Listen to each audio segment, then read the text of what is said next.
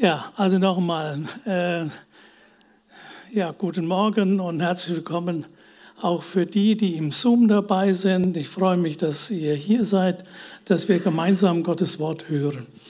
Ja, wir schauen heute in, äh, in die Bibel und da lesen wir über den Glauben Noahs. Ja, Noah, da kann man fast sagen, den kennt ja jeder. Noah mit der Arche. Und das kennen auch schon die Kinder. Und äh, ja, das ist so, habe ich so gedacht, so idyllisch. Da, wie die Tiere so alle in die Arche marschieren. Und ja, sieht alles so schön und so lieblich aus. Nur warum marschieren die da alle in die Arche? Und warum hat Gott dem Noah gesagt, er soll eine Arche bauen? Das ist ja schon ein anderer Punkt. Die Erde war so schlimm und die Menschen war so schlimm, dass es heißt, dass es Gott gereute, den Menschen gemacht zu haben. Und in dieser Zeit, da lebte Noah. Und äh, wir leben heute in einer ähnlichen Zeit, vielleicht nicht ganz so schlimm wie zu Noahs Zeit, wirklich nicht so schlimm wie damals. Denn heute, ja, heute ist das so, ich habe das gehört oder gelesen, da sagte zum Beispiel die jüngste Bundestagsabgeordnete, die 24 Jahre alt ist, die hat vor kurzem so sinngemäß gesagt, wir brauchen Gott nicht und seine Gebote auch nicht. Wir können unser Leben selbst meistern. Ja, die grundlegenden Werte unserer Gesellschaft werden über Bord geworfen. Das sehen wir ja auch, die Mitgliederzahlen der beiden großen Kirchen nehmen ab. Gottesfurcht ist in den meisten Familien kein Thema mehr. Das Weltgeschehen macht momentan vielen Menschen Angst. Corona, Krieg, Inflation, wirtschaftliche Unsicherheit, Hunger in der Welt, Naturkatastrophen und so weiter. Auch viele von uns Gläubigen haben damit Probleme. Wenn wir Noah betrachten, dann lebte er in einer noch viel schlimmeren Zeit. Und dazu schauen wir in Gottes Wort in 1. Mose 6, 5 bis 7.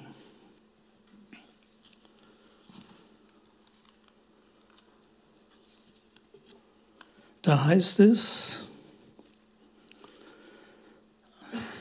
als aber der Herr sah, dass die Bosheit des Menschen sehr groß war auf der Erde und alles Trachten der Gedanken seines Herzens alle Zeit nur böse, da reute es den Herrn, dass er den Menschen gemacht hatte auf der Erde, und es betrübte ihn in seinem Herzen. Und der Herr sprach, ich will den Menschen, den ich erschaffen habe, vom Erdboden vertilgen vom Menschen an bis zum Vieh und bis zum Gewürm und bis zu den Vögeln des Himmels, denn es reut mich, dass ich sie gemacht habe.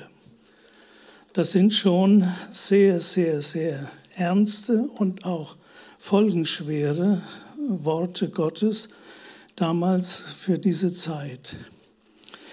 Er lebte, der Noah, in einer Welt, die außer Kontrolle geraten war. Wir können das dann vergleichen, wie das dann nach der Sintflut war, was Gott gesagt hat, was sich da ändern soll, auch unter den Menschen.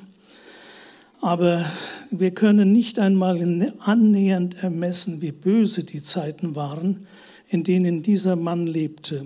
Gewalt, Mord grassierten, Riesen brachten mächtige Männer zur Welt, Unaussprechliche Bosheit hatte rücksichtslos um sich gegriffen. Es gab damals keine staatliche Ordnung, es gab keine Staaten. Es waren mächtige Leute, die Gewalt hatten und die herrschten und die ja, das machten, wie sie das für richtig hielten. Es gab keine staatliche Ordnung.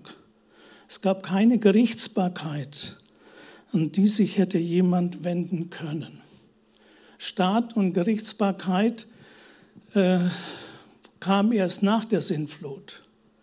Da sagte Gott das, dass das geschehen soll, dass Menschen Unrecht anderer Menschen strafen sollen. Und dadurch entstand dann eben die staatliche Gerichtsbarkeit und auch die staatliche Ordnung. Und im Neuen Testament schreibt auch Paulus, dass der Staat dafür da ist, die Recht und Ordnung in dieser Welt äh, zu schaffen. Und wir können froh sein, dass wir in einem Staat leben und wo es Polizei gibt und wo es Gerichtsbarkeit gibt. Das gab es zu Noahs Zeiten alles nicht. Ich weiß das nur so, wir haben ja auch Brasilianer bei uns im Haus gehabt und äh, brasilianische Au-pair-Mädchen. Und da, da, lebte eine Familie ziemlich weit ab äh, von der Zivilisation, hatten sie da so einen Bauernhof. Und äh, da wurde oft, wurden oft die Tiere äh, gestohlen. Und wenn er da zur Polizei ging, das war so weit ab, das hat ihn nicht interessiert. Dann hat sie gesagt, dann ist ihr Vater in die Stadt gegangen und hat sich ein Gewehr gekauft. Und das hat er so gemacht, dass das jeder möglichst sehen und mitkriegen sollte und dass sich das rumspricht. Aha, der hat jetzt ein Gewehr. Und er sagt, die Folge davon, sagt sie, da wurde kein Tier mehr gestohlen. Er hat nicht geschossen und gar nichts, aber rein die Tatsache, dass man sich wehrt. Deswegen können wir froh sein. Manchmal schimpfen wir über Staat und über Polizei und weiß ich was alles. Können froh sein, dass wir in einem Staat leben. Ja, wenn wir mal schauen, wir wollen auch hier gucken, dass wir Noahs Zeit in Verbindung sehen mit dem Neuen Testament. Neues Testament redet doch an vielen Stellen von Noah, und das wollen wir einbeziehen, um ein rechtes Verständnis von Noah zu haben und auch das Alte Testament recht zu verstehen. Ja, von Noah, ähm, da heißt es dann, Noah aber fand Gnade in den Augen des Herrn. Dies ist die Geschichte Noahs. Noah, ein gerechter Mann, war untadelig unter seinen Zeitgenossen. Noah wandelte mit Gott und er hatte drei Söhne, Sem, Ham und Japhet. Und die Erde war verderbt vor Gott und die Erde war erfüllt mit Frevel. Ja, Noah wurde 600 Jahre vor der Sintflut geboren. Ja, also ich rate ja niemandem, der die Bibel lesen will oder Gott kennenlernen will, mit dem Alten Testament anzufangen. Denn spätestens dann eben in 1. Mose, ähm, in 1. Mose kommen dann die Nachkommen Adams und die werden da alle aufgezählt und die werden alle sehr, sehr, sehr alt. Der älteste war der Methusalem mit über 900 Jahren. Und wenn das einer liest, der so kein Vertrauen zu Gott hat, der macht die Bibel wieder zu und sagt, naja, also, das kannst du ja wohl vergessen. Das stimmt doch alles nicht. Also, ich möchte aber Folgendes sagen. Wir müssen eins bedenken, das will ich mal nur so als Hilfe geben. Die Menschen wurden viel älter als heute. Das klingt natürlich für uns unmöglich, aber wir müssen bedenken, vor der Sintflut gab es keinen Regen. Vor der Sintflut äh, heißt es im Garten Eden und auch danach, der Tau feuchtete das Land. Es muss eine ganz andere Welt bestanden haben, als wir sie heute kennen. Ähm, Vor der Sintflut war sehr wahrscheinlich über der Erde eine riesige Dunstwolke, die am zweiten Schöpfungstag, denn am zweiten Schöpfungstag heißt es, schied Gott das Wasser unter der Feste von dem Wasser über der Feste. Das ist alles rätselhaft für uns heute, aber lasst uns da mal drüber nachdenken. Andere Übersetzungen sagen ja, er schied, er machte eine Ausdehnung zwischen diesem Wasser, das unten war, und dem Wasser, das wohl ganz oben war. Das war das, was am zweiten Tag geschah. Und wir, wir wissen das und denken, wo ist da Wasser über uns oder ist, ist ein Wasser in der Feste? Es könnte Folgendes sein. Manche Leute sagen ja auch, als die Sintflut kam und es so viel geregnet hat, dass die ganze überschwemmt, Erde überschwemmt wurde.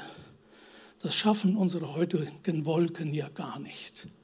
Heute sind Überschwemmungen dann wie wir es heute in der Zeitung lesen, eben an bestimmten, an verschiedenen Stellen und Flüssen und so weiter. Aber dass die ganze Erde mit Wasser bedeckt ist, das kam sehr wahrscheinlich daher, dass diese Feste, die damals vor der Sintflut bestand, die aus Wasser wie eine Glocke, eine Dunstglocke weit, weit, weit über uns war, dass die zusammenbrach und dieses ganze Wasser auf die Erde kam. Das ist jetzt nicht nur meine Meinung, sondern das kann man in Kommentaren dazu lesen. Denn wir überlesen das oft. Gott schied das Wasser unter der Feste von dem Wasser über der Feste. Und wir wissen gar nicht, was soll denn das sein? Also wir können uns manches, wenn wir das alles so wissen, können wir vielleicht doch darüber bedenken, naja, es könnte doch anders sein, als nur mit den Schultern zu zucken und da überheblich über Gottes Wort zu lächeln. Ja, das natürlich, vor der Sintflut gab es keine Wolken, gab es keinen Regen und natürlich gab es auch vor der Sintflut keinen Regenbogen. Vor der Erde, vor der Sintflut lesen wir im Neuen Testament. Und das ist mir sehr wichtig, dass wir das äh, heranziehen, dass wir das Alte Testament zusammenlesen mit dem, was das Neue Testament dazu sagt, damit wir das besser verstehen. Da steht in 2. Petrus 3, 3 bis 7. Ihr seht es da schon. 2. Petrus 3, 3 bis 7. Dabei sollt ihr vor allem das erkennen, dass am Ende der Tage Spötter kommen werden, die nach ihren eigenen Lüsten wandeln und sagen, wo ist die Verheißung seiner Wiederkunft, also die Wiederkunft Jesu? Denn seitdem die Väter entschlafen sind, bleibt alles so, wie es von Anfang der Schöpfung an gewesen ist.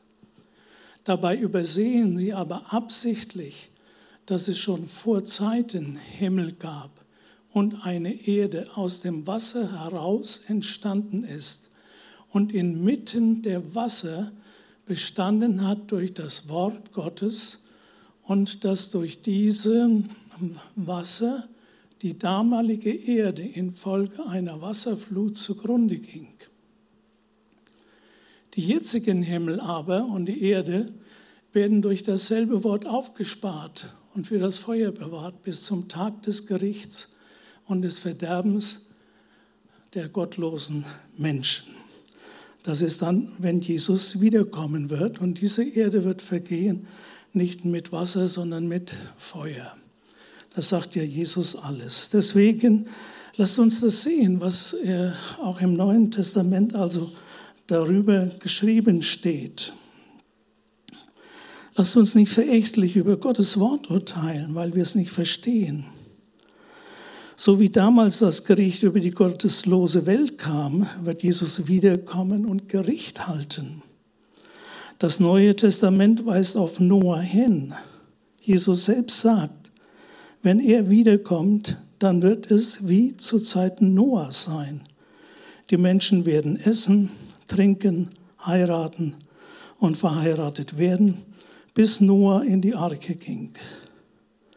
Man achtete nicht auf den Glauben des Noah und auch nicht auf sein sichtbares Zeugnis, das er mit dem Bau der Arche gab und von einem Gericht Gottes sprach. Das war den Menschen damals lächerlich, so wie auch heute nur wenige Menschen mit einem Gericht Gottes rechnen. Wir sehen, die Zeiten damals zu Noah und zu heute sind sehr, sehr ähnlich.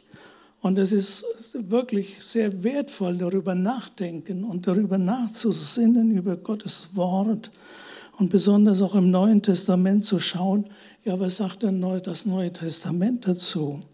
Und Jesus bezieht sich ausdrücklich auf die Zeiten Noahs. Noah wandelte mit Gott. Er hatte Gott vor Augen. Er suchte die Gemeinschaft mit ihm. Er ließ sich nicht von dem Geist seiner Zeit infizieren. Als Gott das Gericht beschloss, hatte er 120 Jahre zur Umkehr für die Menschen festgesetzt. Und in der gleichen Zeit, in diesen 120 Jahren, sollte Noah die Arche bauen. So lesen wir das. In Noah 2, äh, Noah wird in 2. Petrus 2, Vers 5 ein Prediger der Gerechtigkeit genannt.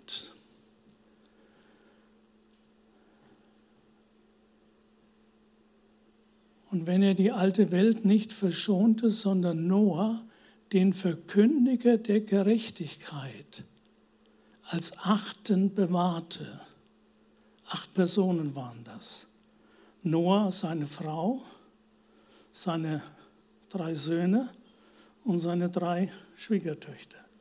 Also den Verkündiger der Gerechtigkeit als Achten bewahrte, als er die Sintflut über die Welt der Gottlosen brachte.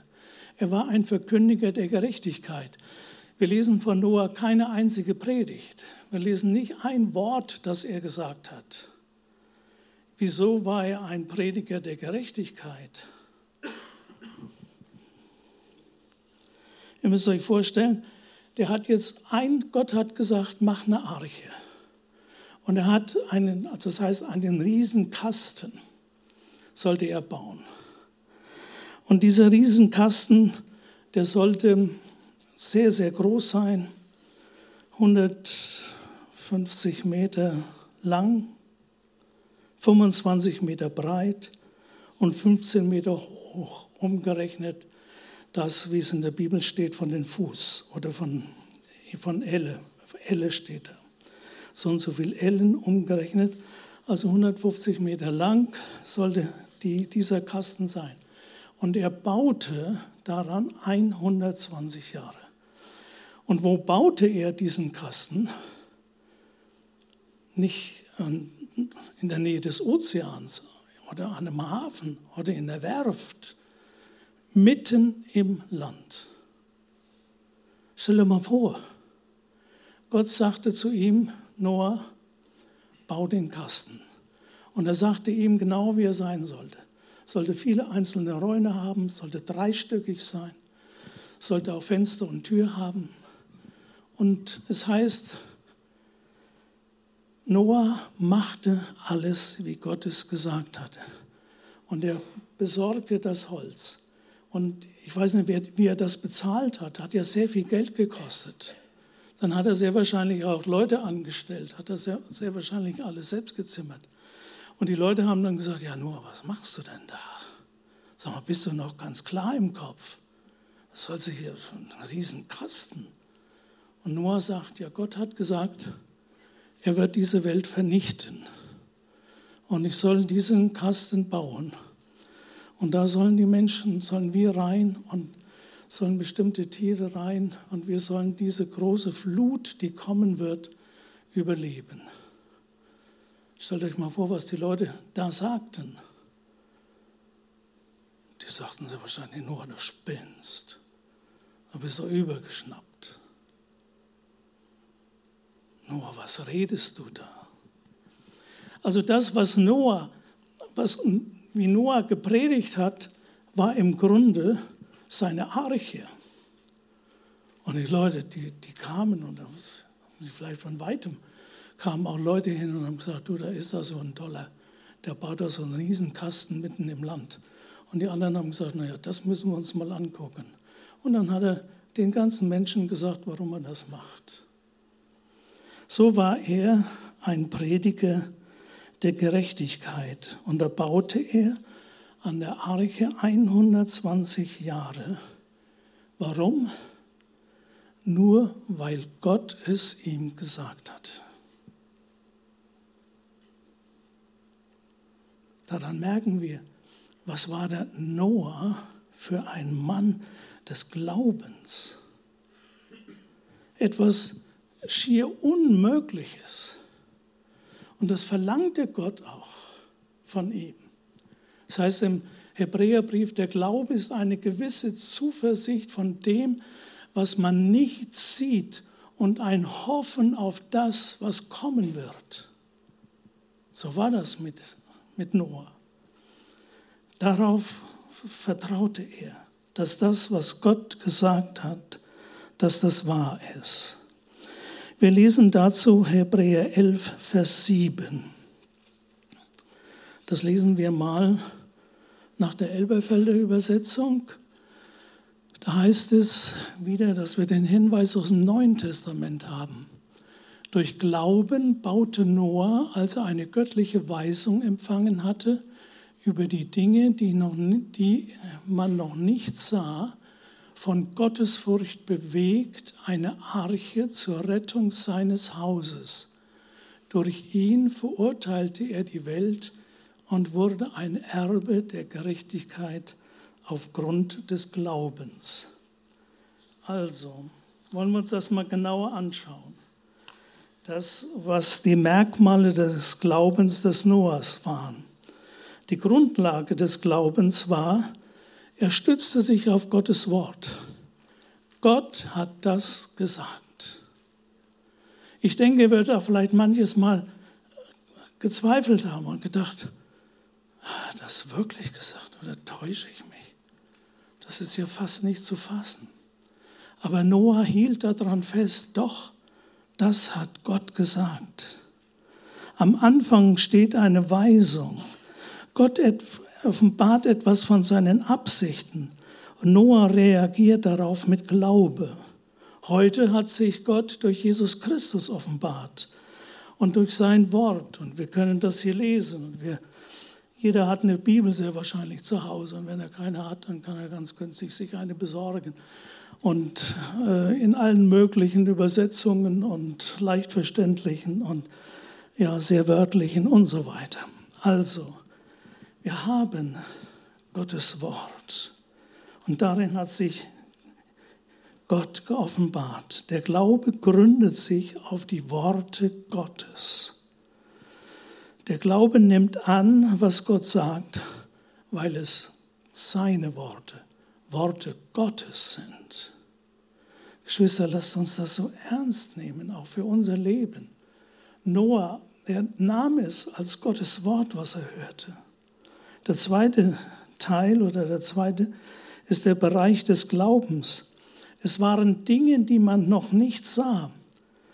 Gott hatte das Noah das äh, kommende Gericht angekündigt. Davon war noch nichts zu sehen. Die Leute aßen, sie tranken, sie heirateten, verheirateten, bis zu dem Tag, als Noah in die Arche ging. Und die Menschen merkten nichts, bis die Sintflut kam und sie alle dahin raffte. Als die Flut kam, da war es sichtbar. Da gab es nichts mehr zu glauben. Da war es zu spät. Deswegen, wir haben die große Chance und die große Möglichkeit zu glauben und dann zu glauben, während wir nicht sehen. Wenn wir nur Gottes Wort hören und wir sehen nichts von dem, was geschieht. Aber Gott hat es uns geoffenbart. Und wir können unseren Glauben einsetzen. Wenn Gott etwas tut und etwas geschieht und es ist vor deinen Augen, ja, dann brauchst du nicht mehr groß glauben. Bedenkt das mal, das Vorrecht, das wir haben.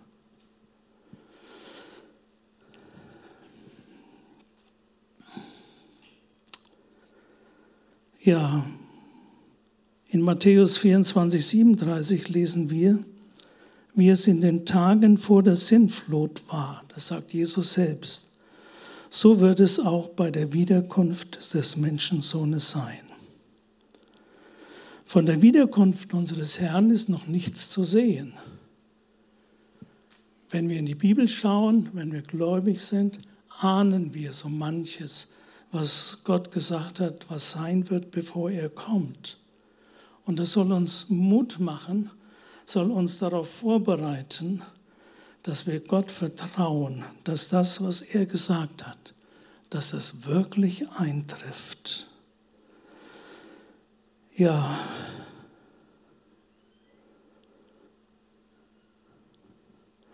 Ungläubigen klingt auch die Wiederkunft Jesu äußerst unwahrscheinlich. Und das ist ein Tag des Gerichts und einen Tag des Verderbens der gottlosen Menschen gibt. Wer glaubt das schon? Geschwister, wir leben in einer Zeit, die ähnlich der Zeit Noahs ist. Dann lesen wir von Noah, er war von Gottes Furcht bewegt. Die Überzeugung vom Gericht und vom Reden Gottes bewirkte Ehrfurcht. Es war keine Angst, sondern Respekt, Achtung vor Gott. Es war keine lähmende Furcht, sondern sie setzte ihn in Bewegung. Er fing an, die Arche zu bauen. Diese ungeheuer große Aufgabe. Aber er fing an. Und dadurch predigte er. Und wenn wir selbst persönlich unser Leben nach Gott ausrichten und bestimmte Dinge tun und bestimmte Dinge nicht tun, die unsere Kameraden, unsere Nachbarn, Menschen tun, sind auch wir ein Zeugnis und reden, dass wir Gott glauben und dass wir Gott vertrauen und dass wir Dinge eben anders machen. Ja, und was ist der Lohn des Glaubens? Noah und seine Familie und seine Frau, also seine Söhne mit ihren Frauen, gingen in die Arche und wurden gerettet. Durch seinen Glauben und den seiner Familie wurde er gerecht vor Gott. Durch den Glauben wurde er gerecht. Durch den Glauben an das, was Gott gesagt hat und dass er das in die Tat umsetzte, diesen Riesenkasten zu bauen. Dadurch wurde er gerecht vor Gott. Und Noah, er sah die neue Erde. Er und seine Familien sahen den Regenbogen. Und Gott schloss einen neuen Bund des Segens. Gott schloss einen neuen Bund wirklich des Segens. Er sagte dann, der Mensch ist nun mal so, wenn ihr das mal nachlest. Es ist so. Aber ich fange mit etwas Neuem an. Und dann hat er neue Dinge gegeben. Eben zum Beispiel staatliche Ordnung und so weiter. Und äh, das hat Gott gemacht. Und Noah hat das alles erlebt. Ja, und Gott lässt, lässt bis heute sagt Jesus selbst, seine Sonne scheinen über Gerechte und Ungerechte. Und er lässt regnen über Gerechte und Ungerechte. Gottes Güte ist immer noch da und wartet darauf, dass Menschen ihm vertrauen. Und jetzt möchte ich noch einen zweiten oder ja, einen Punkt, der auch im Neuen Testament steht, auch über Noah, den möchte ich jetzt noch anfügen. 1. Petrus 3, Vers 20 bis 21. Schaut mal, was da steht. Damals in den Tagen Noahs hatte Gott in seiner Geduld mit dem Gericht gewartet, also 120 Jahre, bis die Arche fertig gebaut war. Doch als dann die Flut kam, wurden nur wenige, nicht mehr als acht Personen in der Arche durch das Wasser hindurchgetragen und gerettet. Das Wasser von damals war das Gegenstück zum Wasser der Taufe. Und dieses Wasser rettet jetzt euch. Denn bei der Taufe geht es nicht um etwas Äußeres, das Abwaschen von körperlichem Schmutz. Sich taufen zu lassen bedeutet vielmehr, Gott um ein reines Gewissen zu bitten und dass die Taufe uns rettet, verdanken wir der Auferstehung von Jesus. Ist uns das bewusst? Auch das sagt uns die Geschichte von Noah und mit der Arche und mit der großen Flut. Das, was, das, was sich in uns hier vollziehen kann und was Wahrheit werden kann, das geschieht durch die Taufe. Also wir haben ja auch hier, ähm, äh, ja, ich kann fast, fast sagen, wirklich die biblische Taufe, nicht die Säuglingstaufe, wo ja der, der kleine Säugling gar nicht untergetaucht wird. Im Römerbrief steht das auch. Äh, der, der Täufling wird untergetaucht. Beim Säugling kommen ja nur ein paar Tropfen so über seinen Kopf oder vielleicht eine Schüssel Wasser über den Kopf, je nachdem, in welcher Religion man so ist, aber man tauchte nicht ein. Also wir haben hier hinten ein Becken, da hier wo das äh, Schlagzeug steht, und da ist ein Becken und hier gehen die Stufen rein und da haben wir auch ab und zu Taufe. Wenn Menschen sagen, ich will Jesus folgen, möchte zu Jesus gehören, dann lassen sie sich taufen. Und dann vollzieht sich das, dass der Mensch ins Wasser ganz untergetaucht wird. Ich weiß nicht, die meisten von uns haben ja das schon gesehen, entweder sich selbst taufen lassen oder hier miterlebt, wie das geschieht. Also man taucht ganz unter, dass das Wasser über einem zusammenschlägt. Und das bedeutet nach Gottes Wort, wie wir hier gelesen haben, dass unser alter Mensch, unsere sündige Natur, die kommt in den Tod. Also damals bei Noah war es ja die Flut äußerlich. Hier bei der Taufe vollzieht sich das in unserem Inneren. Das heißt, wir sterben unserem alten Menschen. Deswegen sagt der Täufer auch, ich taufe dich in den Tod Jesu. Unser altes Leben soll vorbei sein. Es soll beendet sein. Natürlich, wir tun das im Glauben. So, und dann kommt der, äh, dann kommt der Täufling aus dem Wasser und steht. Und dann heißt es ja, sagt ja der Täufer weiter, ich taufe dich in den Tod Jesu und zur Auferstehung Jesu zu einem neuen Leben.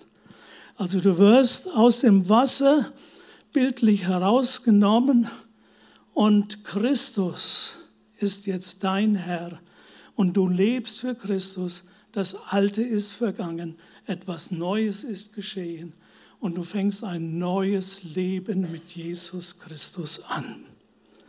Auch das schreibt die Bibel, äh, das zeigt uns die Taufe. Bei Noah, als die Flut zu Ende war, begann auch ein neues Leben auf dieser Erde radikal neu. Die Menschen lebten eben nur noch, äh, Mose sagt, unser Leben wäre 70, 80 Jahre. 70 Jahre und wenn es hochkommt, 80. Ja, so. Und damals vor der Sintflut war das ganz, ganz anders. Und eine ganz andere Welt war da, als wie wir sie heute sehen. Also beim Auftauchen aus dem Wasser sind wir in die Auferstehung Jesu hineingenommen. Wir sind zu einem neuen Leben mit Christus auferstanden. Wir leben als neue Menschen durch die Auferstehung Jesu Christi und sind so ganz eng mit ihm verbunden. Und sein Heil und seine Segnungen und all das werden uns zuteil. Auch uns erwartet ein neuer Himmel und eine neue Erde in der Gemeinschaft mit ihm. Das steht in der Bibel in Bezug auf die Sintflut und die Arche und Noah. Hätten wir nicht gedacht. Gut, ich habe das schon öfters gelesen, aber wenn ich über die Sintflut nachdenke und dann das lese, wie das im Neuen Testament ist, da merkt ihr, wie das Alte Testament und das Neue Testament verwoben ist und wie uns das Alte Testament Hinweise gibt auf das, was jetzt in der Realität mit uns, den Glaubenden, geschieht. Ja, Dank sei Gott, Preis sei ihm. Wir möchten, dass der Glaube Noahs in unserem Leben wächst und zunimmt. Ist das nicht so? Jawohl, das wollen wir, oder? Ja, Gott helfe uns dazu. Amen.